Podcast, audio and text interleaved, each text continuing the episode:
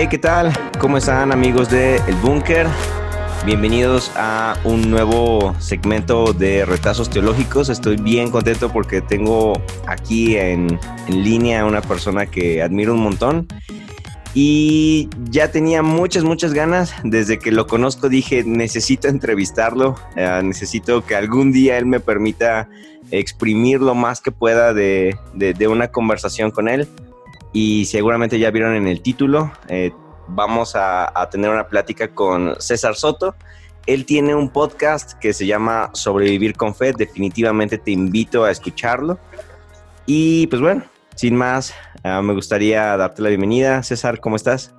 Hola, Rick. Yo, yo muy feliz, contento. Contento de que podamos tener esta, esta plática. Este, eh, y, sí, finalmente, bueno, hemos estado en contacto nosotros por mensajes de WhatsApp y todo. Y qué bueno, qué bueno que, que se, se, dio finalmente esta, este momento. Un saludo a todos los que te escuchan. ¿ah? Eh, hacen bien en escuchar a este hombre de Dios. el búnker.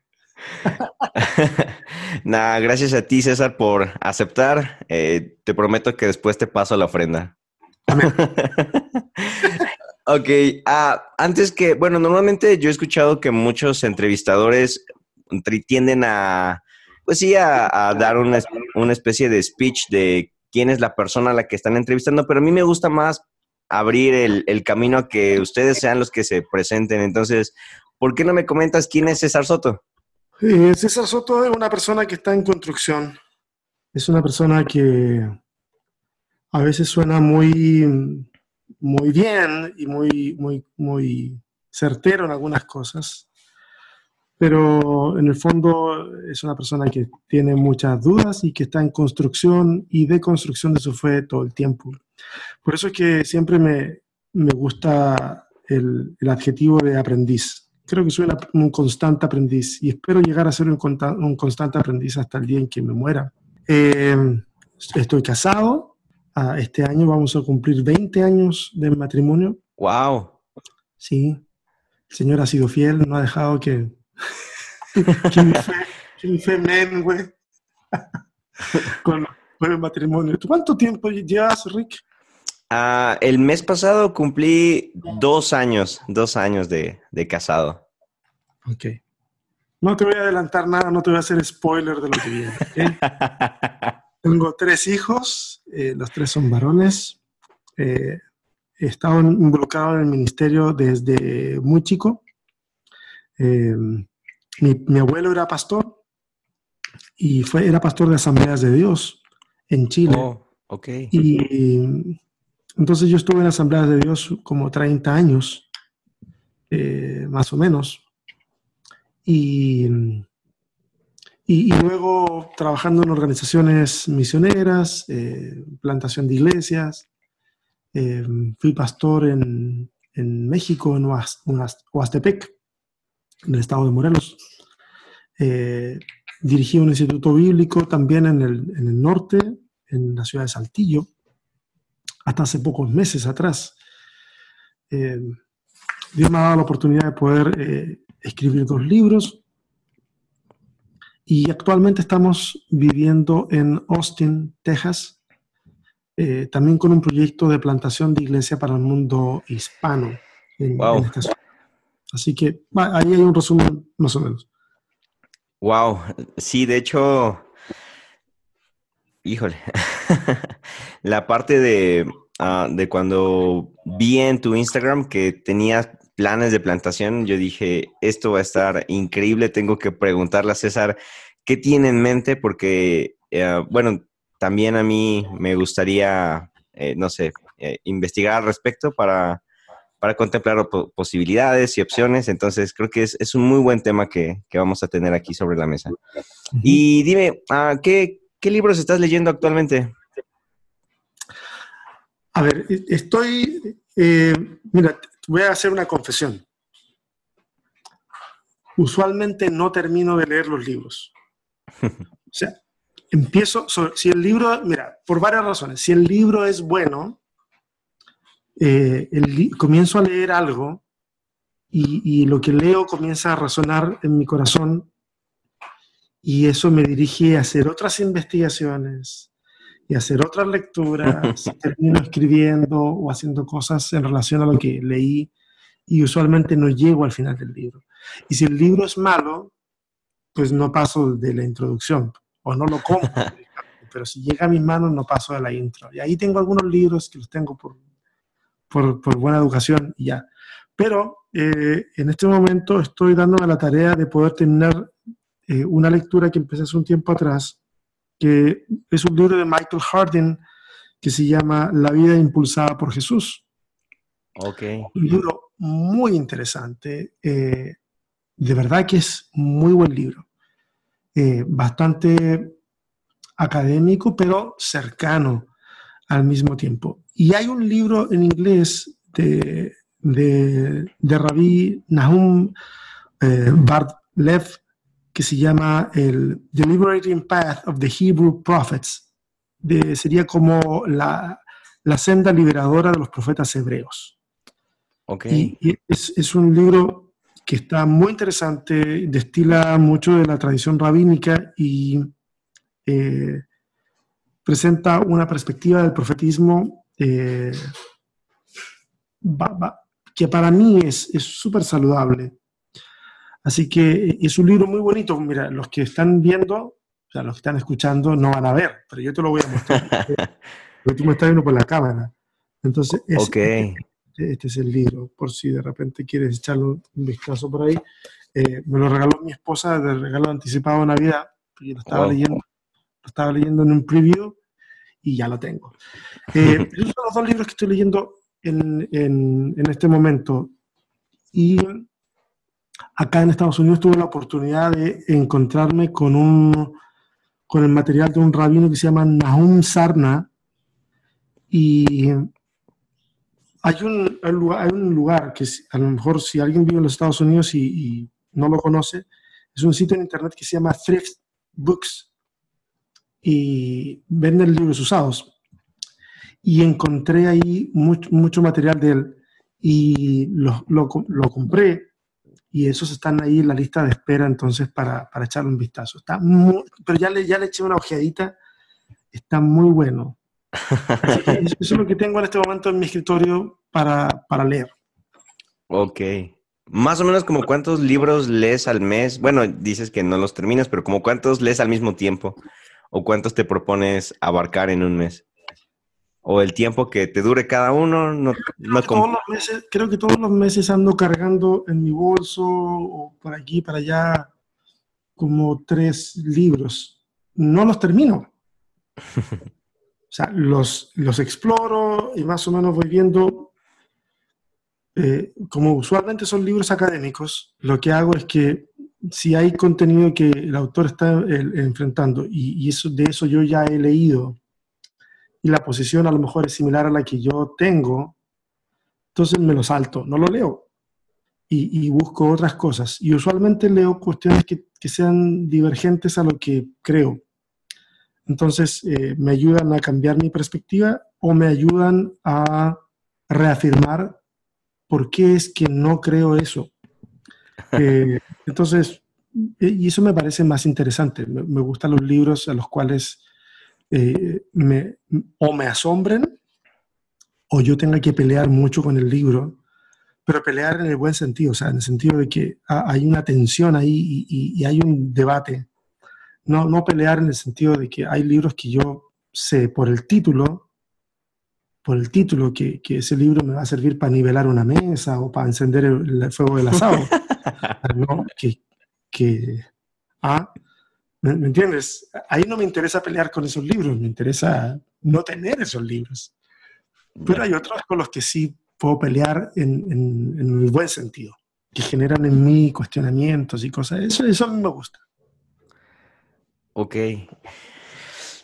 Ah, muy bien. Bueno, esas preguntas son como para ir eh, es, entrando en, en materia y vamos ahora un poco más con respecto a a tu Journey Fate. ¿Cómo se ha visto tu, tu Journey Fate desde, me comentas que tu abuelo era pastor, Entonces, prácticamente toda tu niñez estuviste dentro de una iglesia. Ah, platícame un poco de cómo ha sido tu journey faith desde niño hasta actualmente donde estás. ¿Cómo se ha visto esa, esa evolución de tu, de tu cristianismo? Eh, mira, claro, desde chiquito yo estuve metido en todo lo que es de, lo que tiene que ver con la iglesia, escuela dominical, grupo de jóvenes, grupo de alabanza, o sea, lo que, lo que te imagines que pasa en una iglesia menos el ministerio de mujeres, ahí yo estuve metido. Eh, eh, desde, desde, muy, muy niño. Eh, alguien tuvo la genial idea de hacerme predicar cuando tenía 12 años, lo que me parece totalmente no aconsejable. pero a mí me dieron la oportunidad y tengo en mi memoria el que la convicción de no haberla regado. No la regué, la verdad que no. Me acuerdo hasta de lo que prediqué, prediqué Efesios 6, la armadura, la armadura de Dios. Y bueno, entonces de siempre ahí, y cuando ya tenía cierta edad, ya a los 16 años, yo tenía la convicción de, dedicarme por completo al, ministerio.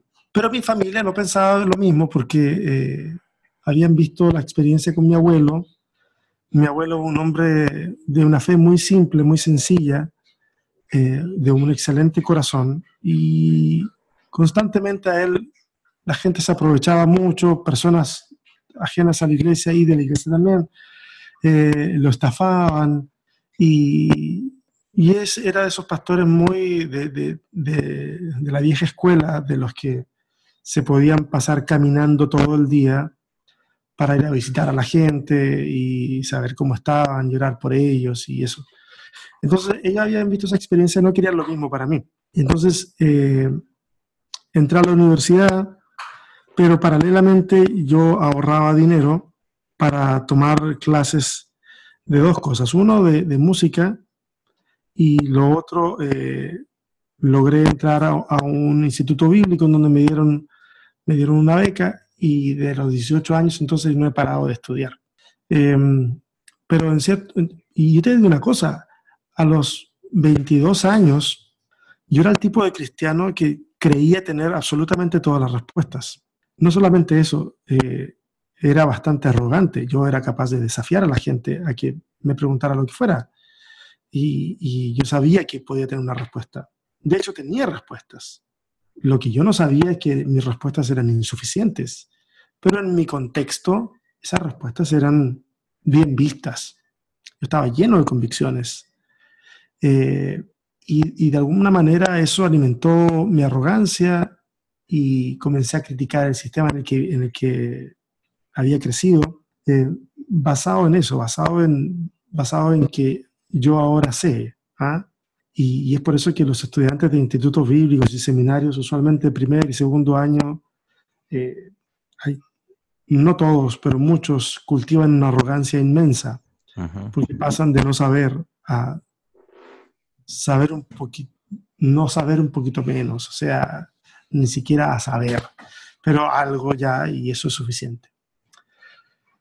Pero cuando fue el terremoto de, bueno, y, ahí pasaron cosas que no tienen tanta trascendencia con el Journey Faith, pero en cuando fue el terremoto del 2010 en Chile, que fue un terremoto 8.9, eh, yo estaba en una organización misionera y decidimos con mi esposa dejar la organización misionera para plantar una iglesia en una de las ciudades que había sido más devastada por el terremoto. Además, había habido un tsunami en esa ciudad, en ese pueblo. Entonces, estaba el ochenta y tantos por ciento del pueblo en el suelo, eh, había que reconstruirlo y había gente muy dañada, muy dañada de, su, de su espíritu y muy afectada por todo lo que había ocurrido. Entonces decidimos plantar una iglesia en ese lugar. Y en ese momento se vinieron unas preguntas a mi cabeza. Y una de ellas fue, bueno, ¿qué le voy a enseñar a toda esta gente? Que, que en algún momento van a llegar a la iglesia o al proyecto que estamos haciendo yo tenía planes y proyectos que había ido amasando durante los años, pero eh, tenía esa pregunta, ¿qué, ¿qué, le voy a enseñar Y luego la siguiente pregunta creo que fue la, fue la peor, que fue preguntarme, bueno, ¿y esto qué le voy a enseñar? ¿Lo voy a enseñar porque verdaderamente lo creo o porque me lo enseñaron a mí? Y entonces, cuando me hago esa pregunta, fue mi primera crisis de fe. Eh, porque me di cuenta que una gran cantidad de cosas eh, las iba a enseñar simplemente porque me las habían enseñado de una forma, no porque yo hubiese eh, en un estudio concienzudo, personal, honesto, llegado a esas conclusiones. No, simplemente las había heredado. Y entonces fue la primera deconstrucción de mi fe. Y fue súper fuerte. Fue súper fuerte porque estaba solo. Eh, mi esposa estaba a mi lado y ella no entendía muy bien lo que me estaba pasando. Porque un montón de cuestiones en mi, en mi estructura, que hasta ese momento se mostraba sólida, ya no estaban. O sea, yo no era un niño ya, tenía treinta y tantos años. Entonces eh, era, era un poquito complejo. Y a raíz de eso comienzo a escribir. Comienzo a escribir y las cosas que escribí fueron las que dieron a luz el primer libro, que fue Cristianismo 2.0. Y de ahí en adelante todo fue de construcción tras de construcción. Eh, te empiezas a topar con personas que ven las cosas de una manera distinta a ti, que dan argumentos y te dicen lee esto, lee lo otro, y comienzo a, leer mil otras cosas y mi fe se sigue construyendo. Y creo, y creo que eh, hasta el día de hoy sigo en el proceso, en un proceso de constante cuestionamiento de lo que creo.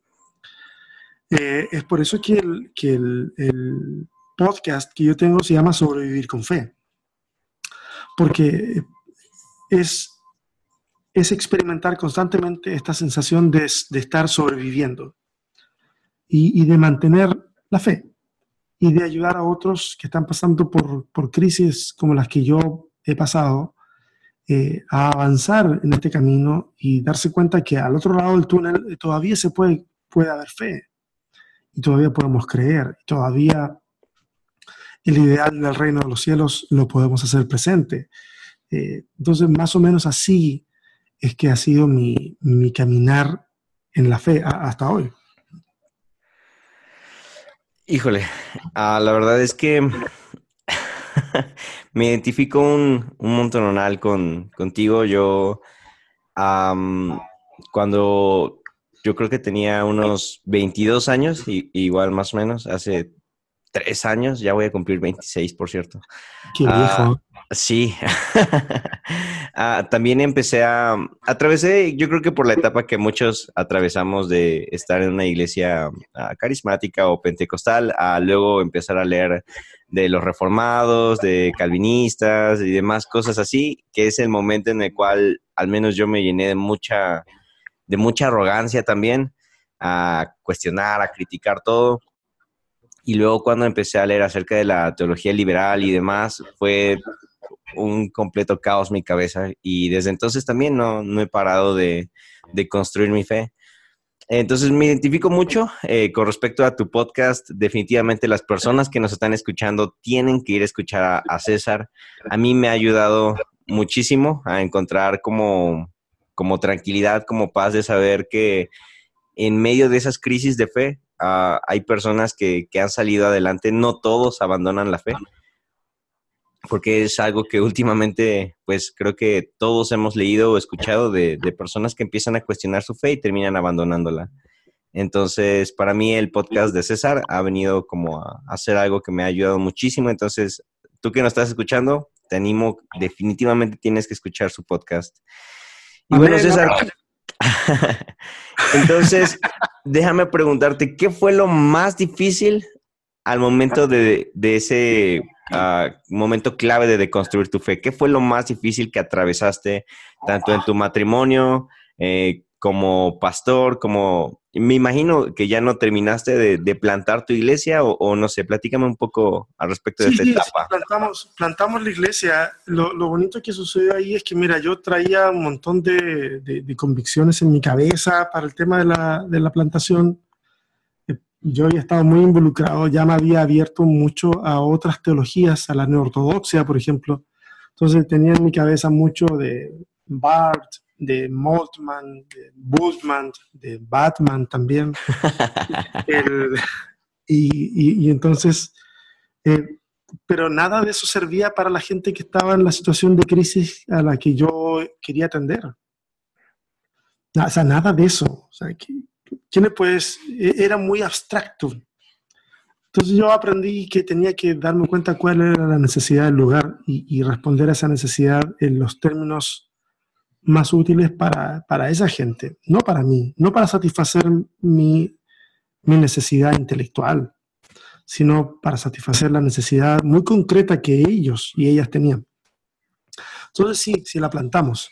La plantamos durante tres años, una iglesia nos apoyó para poder hacerlo. Después de tres años eh, había mucho descontento hacia mí en el, por, de parte de aquellos que me habían ayudado a plantarlo en la denominación por, por, cuestiones que yo estaba pensando en ese momento.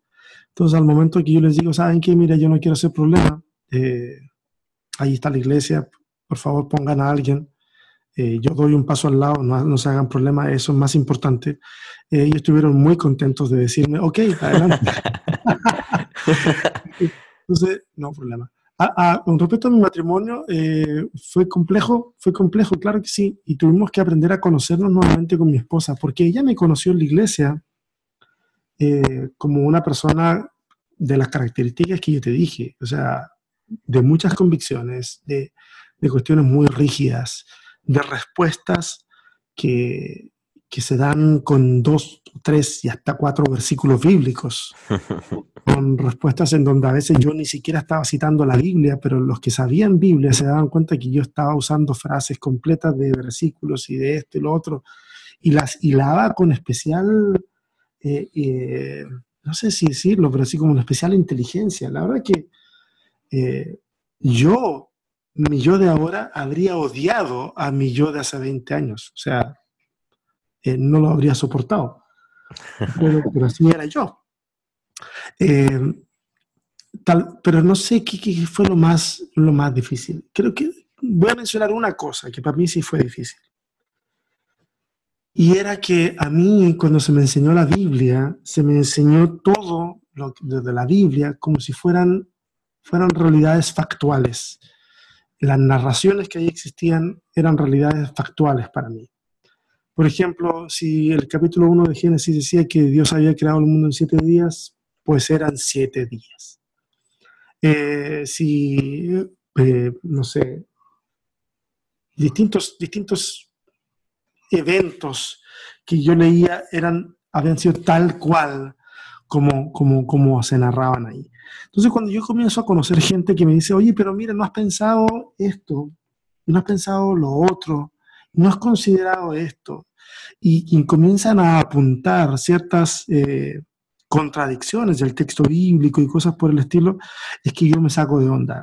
eso fue para mí bastante crítico porque fue, yo tenía dos opciones ahí. Una, desechar el texto bíblico, desecharlo y considerarlo una mentira. O dos, darme cuenta que el idiota que había leído mal el texto bíblico durante todos esos años había sido yo. Y opté por la segunda opción. Y entonces comencé a leer el texto bíblico con otros ojos. Y comencé a escuchar ciertas voces y a darme cuenta de que en realidad eh, si yo no me había dado cuenta de esas cosas era porque nunca había leído bien el texto bíblico. Siempre lo había leído bajo los lentes de lo que me habían enseñado.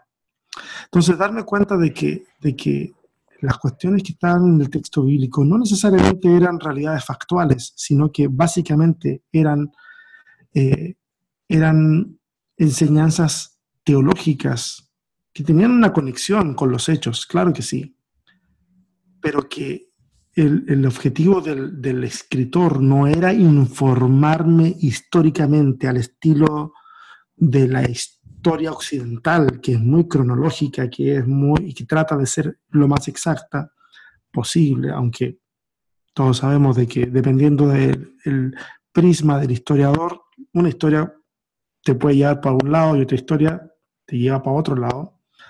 Eh, pero cuando te das cuenta de que los escritores de la Biblia, su intención no es ser minuciosos desde el punto de vista histórico, sino relevantes desde el punto de vista teológico, entonces eh, la lectura cambia.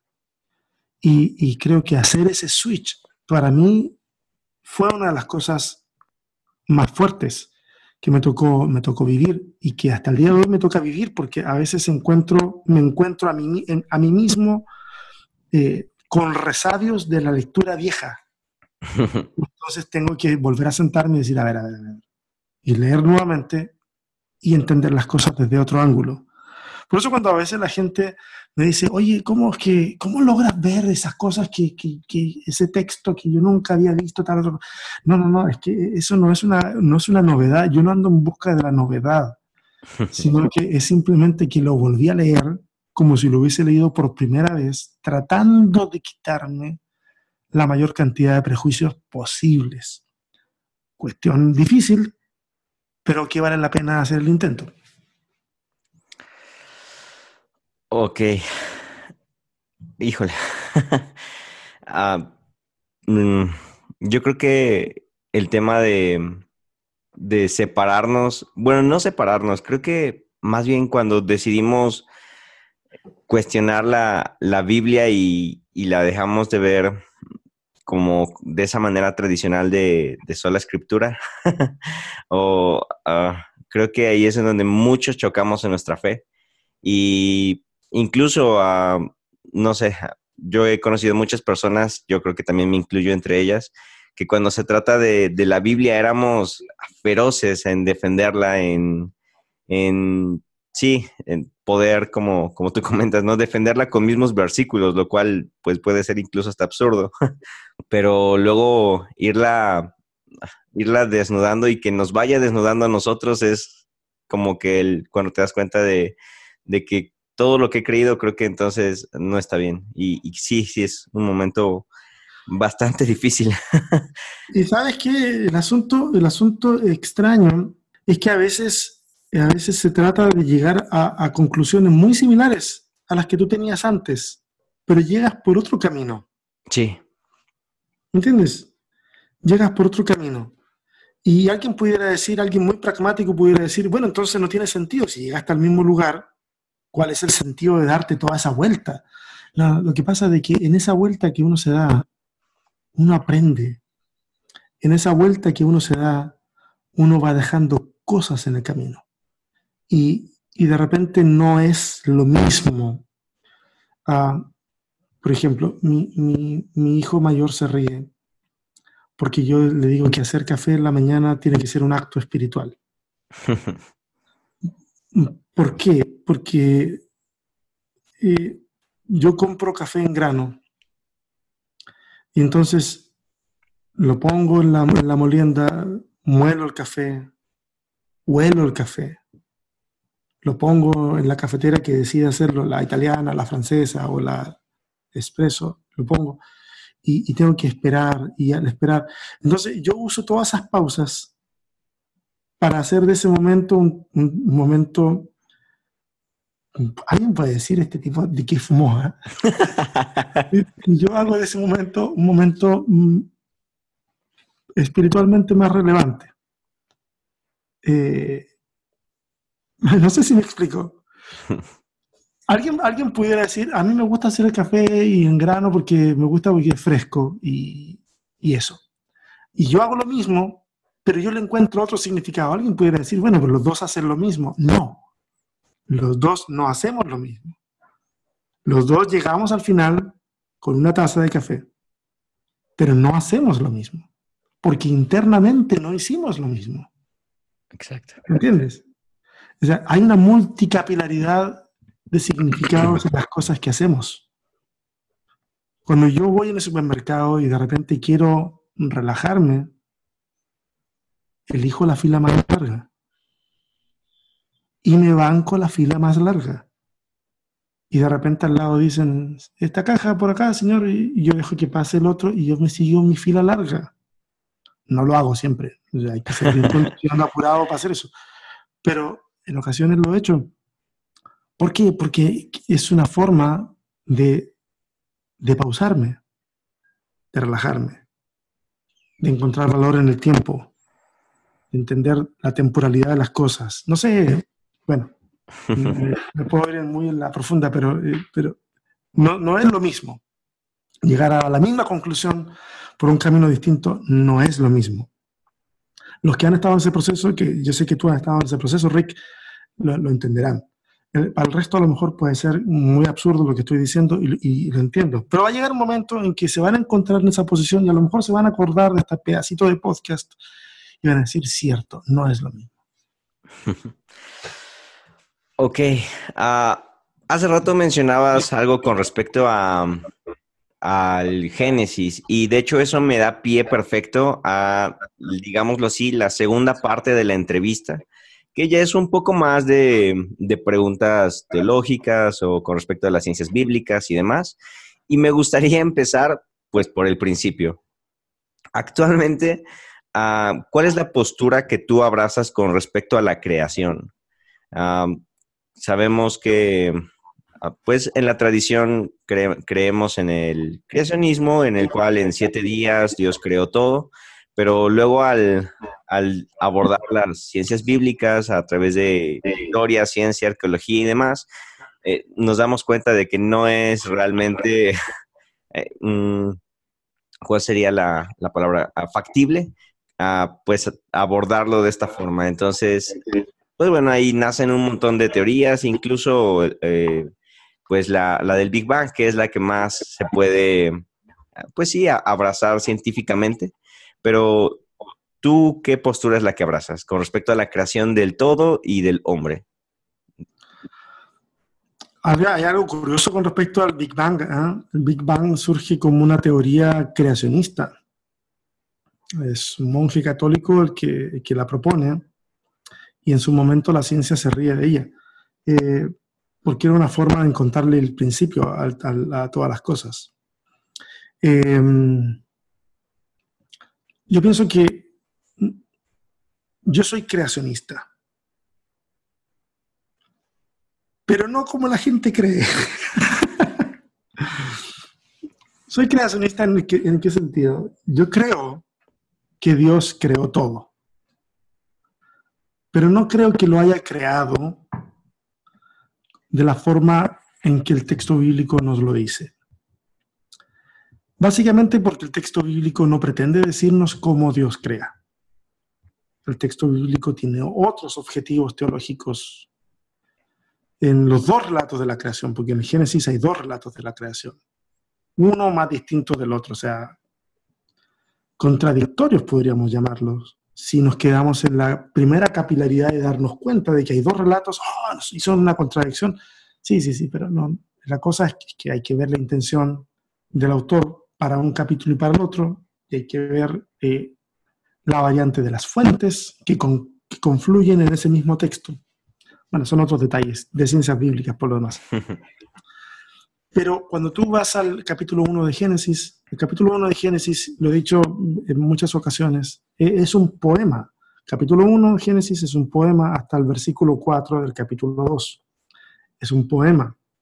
Eh, alguien puede decir, bueno, tú lo consideras un poema. Y yo le respondo, no. Tú cuando ves un perro, tú dices, es un perro. Y alguien dice, no, tú lo consideras un perro, a lo mejor es un gato. No, es un perro porque tiene características de perro, porque dice, wow, es un perro. Y cuando vas al capítulo 1 de Génesis, no hay, no, no, hay lugar a decir, no, es narrativa, no, es poema. Lo que pasa es que nosotros no lo alcanzamos a ver porque siempre lo hemos leído como si fuera narrativa, pero es poema. Eh, la repetición está ahí presente constantemente. Y fue el día tanto, fue la tarde y la mañana el día tanto. Y vio Dios que era bueno. Y cosas así son repeticiones que tienen que ver con la rítmica de la poesía hebrea. Entonces, cuando tú dices, a ver, a ver, a ver, entonces no es cierto. No, no, no, no se trata de eso. Cuando uno de repente le dice a la gente que ahí hay un lenguaje poético, que ahí hay una metáfora, la gente piensa de que uno está diciendo que es mentira.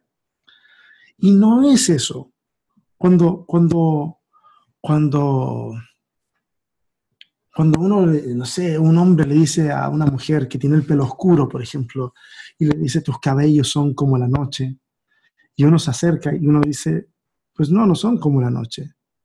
No tiene estrellas, no tiene esto, el tono del pelo no es igual. Uno dice, no, qué mal, está tratando de, de construir la metáfora y no está entendiendo el punto. ¿Ah? cuando alguien le dice a, no sé, eh, me robaste el corazón, estoy usando puras metáforas como románticas, ¿ah? eh, me robaste el corazón. Eh, eso no significa de que, para empezar, es imposible que alguien que literalmente le hayan robado el corazón tenga la capacidad de decir me robaste el corazón, porque significa que está muerto. Me robaste el corazón no significa que alguien vino y me dijo levanta las manos y entrega el corazón y yo le tuve que pasar el corazón y yo entonces digo después me robaste el corazón. O alguien me asaltó y me metió un cuchillo y lo abrió y yo luego lo miro alejarse a la distancia y le digo me robaste el corazón. Creo que eso es una interpretación tonta. Todo el mundo diría que esa es una interpretación tonta y me, y me dirían lo que está tratando de decir es que se enamoró o que le tiene un cariño impresionante a esa persona. Todo el mundo entiende la metáfora. Y no por eso es mentira. yo le digo a alguien, me robaste el corazón, esa persona no tendría que ser muy tonta, esa persona, para decirme, no, mentira, yo no lo tengo, no lo tengo, mira, búsquemelo, yo no lo tengo. Eh, eh, y es como leemos Génesis capítulo 1. Leemos la metáfora como si fuera literal, de, significado literalista, cuando en realidad el, texto no pretende hacerlo. Los primeros lectores no pretendieron, no, no, no, no lo leyeron de esa manera.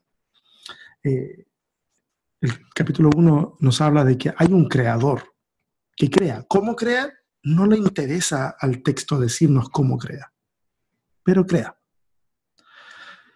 Hay una intención teológica al, poner al, ser humano como corona de la creación para que administre el planeta de la misma manera en que Dios lo administraría y al hacerlo así lo pone por encima de todas las cosas, cuando otras narrativas mitológicas de la época ponen al ser humano al servicio de los dioses. Este, este ser humano ahora señorea, pero señorea en el sentido que Dios lo haría, con responsabilidad, con amor, con, dedicación, el planeta. Eh, cuando este, este ser humano es creado por, por Dios mismo, eh, y dice que lo hace a su imagen y su semejanza. la expresión que se usa para imagen y semejanza es la misma que en la antigüedad se usaba para hablar acerca de los ídolos.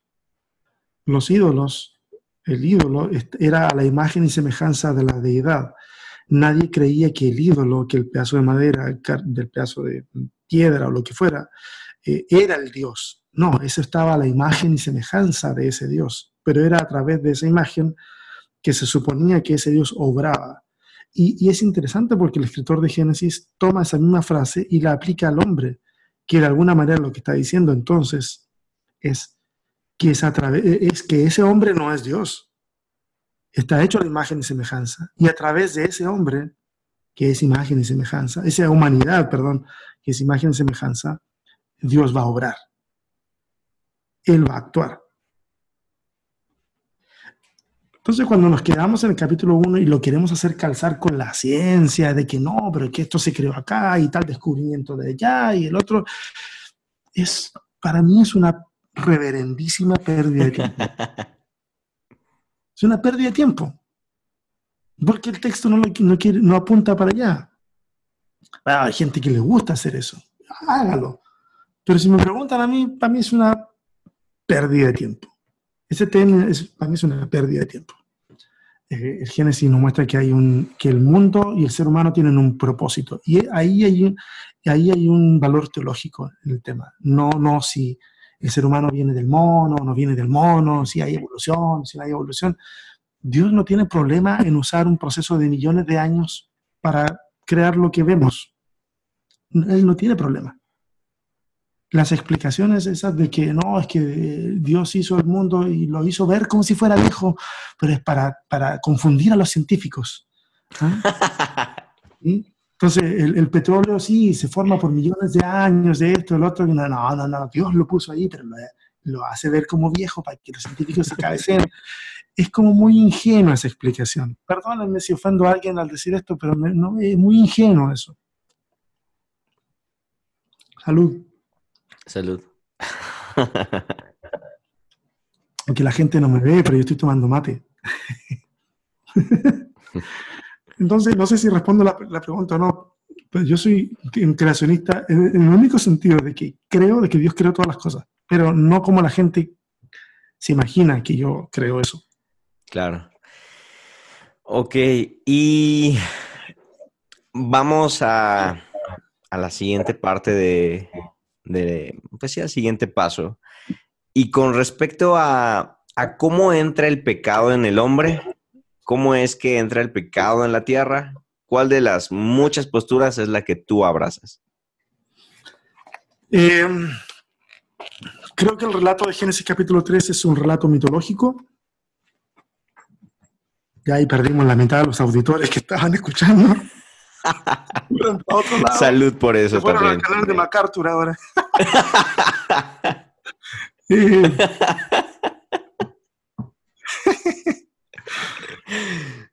Perdón. Eh, capítulo 1 al 11 de Génesis son relatos mitológicos. Que, insisto, no significa que el, el, relato mitológico cabe dentro de unas subcategorías lingüísticas o literarias, que no está significando que, que sea mentira. Insisto, hoy día nosotros usamos la palabra mito como si fuera sinónimo de mentira no significa que sean mentiras, significa que lo que está tratando de decir va más allá, es más profundo. Entonces el relato de la creación es un relato que está hermosamente adornado para comunicar ciertas cosas. Algunas de las cosas que quiere comunicar es que, fíjate que, a ver, ah, déjame ponerme cómodo. Fíjate que el relato es, mira, ah, señor, ok, voy para allá. Capítulo 1 dice que Dios crea todo, el universo, todo, todo, todo, todo. Crea todos los animales, las plantas, todo, y luego crea al ser humano. ¿Ok? Capítulo 2 nos dice que Dios crea todo. Lo, el cielo, la tierra, pero no crea árboles no crea nada. Luego Dios toma barro y crea al hombre. Antes de todo lo demás. Y crea al hombre. Sopla aliento de vida. Y Dios va y planta un huerto. Síganme la, lectura. Y planta un huerto. Y luego pone al hombre en el huerto. Para que lo cuide, y luego Dios dice, mira, vamos, está solito este hombre, así que vamos a crear animales, para que no esté solo. Entonces crea animales. Y los animales, el, propósito, de acuerdo al texto, es buscar la ayuda idónea al hombre. Entonces llega el mono, que no se llama mono, porque entonces Adán le dice, bueno, estás muy chido tú y todo, caminas en dos patas, pero estás bien feo, estás bien peludo. Fuera pero te vas a llamar mono porque pareces mono.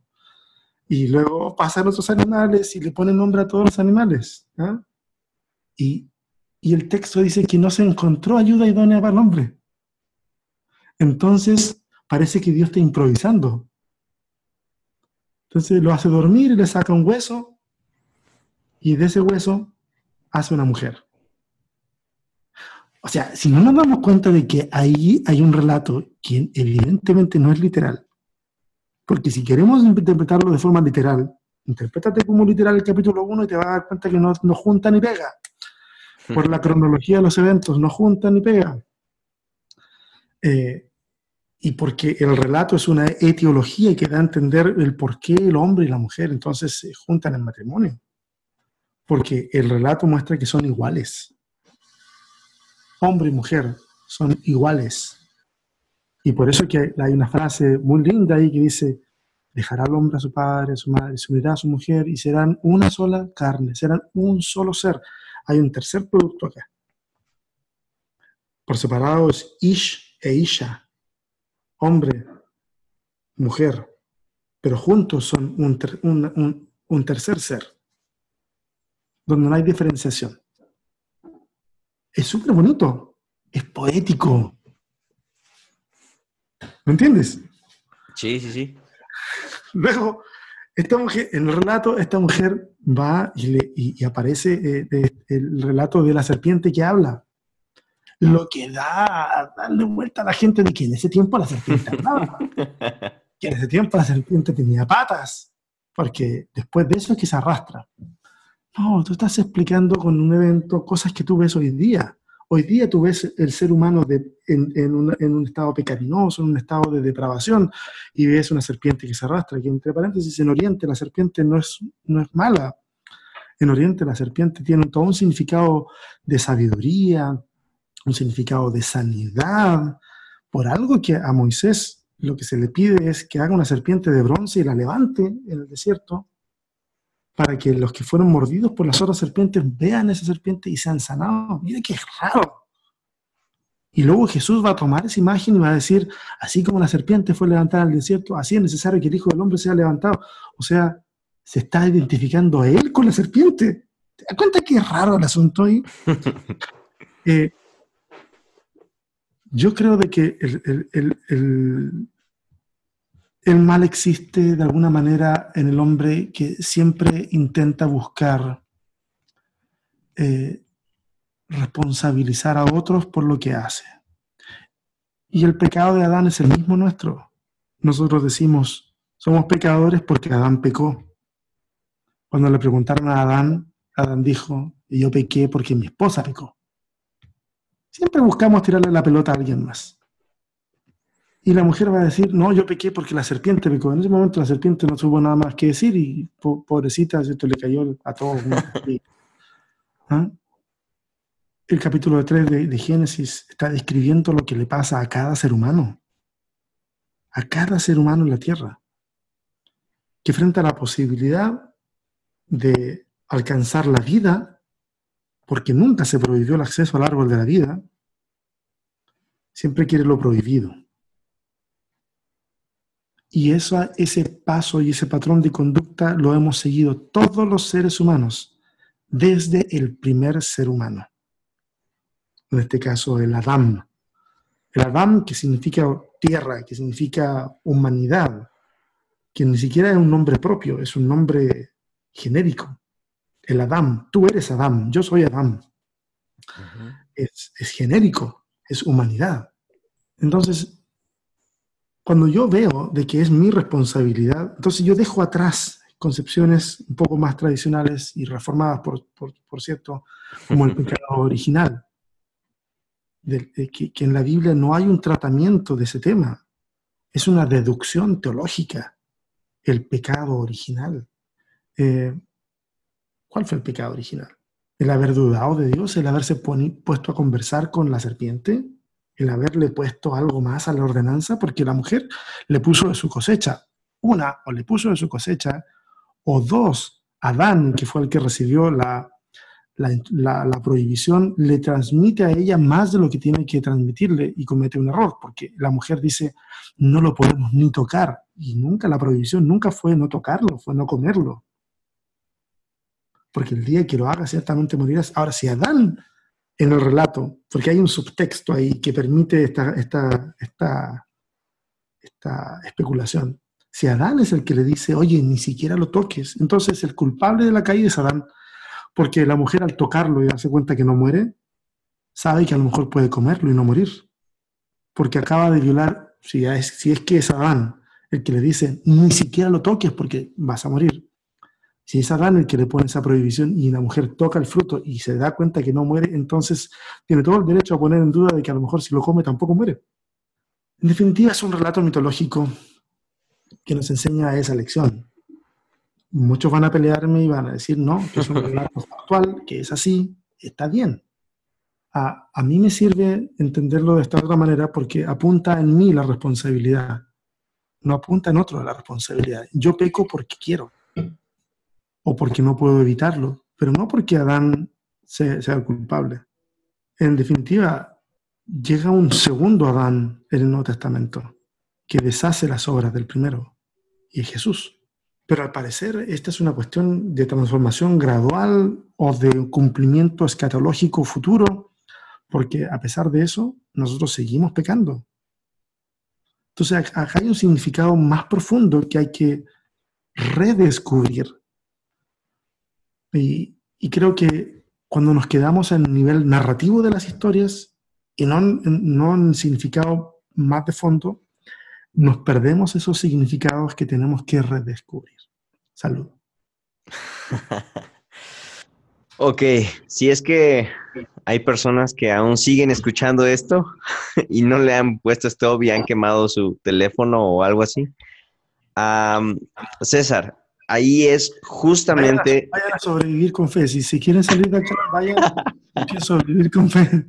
Para que, para que, para que el coágulo que está moviéndose en el cerebro ya le termine por dar la trombosis que le tiene que dar.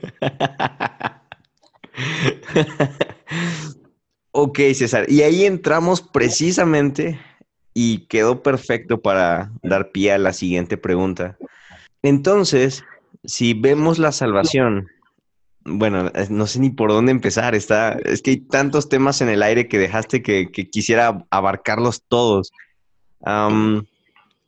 ok, entonces podríamos decirlo desde tu perspectiva, que desde que Dios nos crea, desde que Dios crea al hombre, ya el hombre tenía esa tendencia o esa posibilidad a fallar. Es decir, nunca existió como tal el hombre que no pecara, que no fallara, que no se equivocara. Hey, qué lástima terminamos con la primer parte de esta entrevista.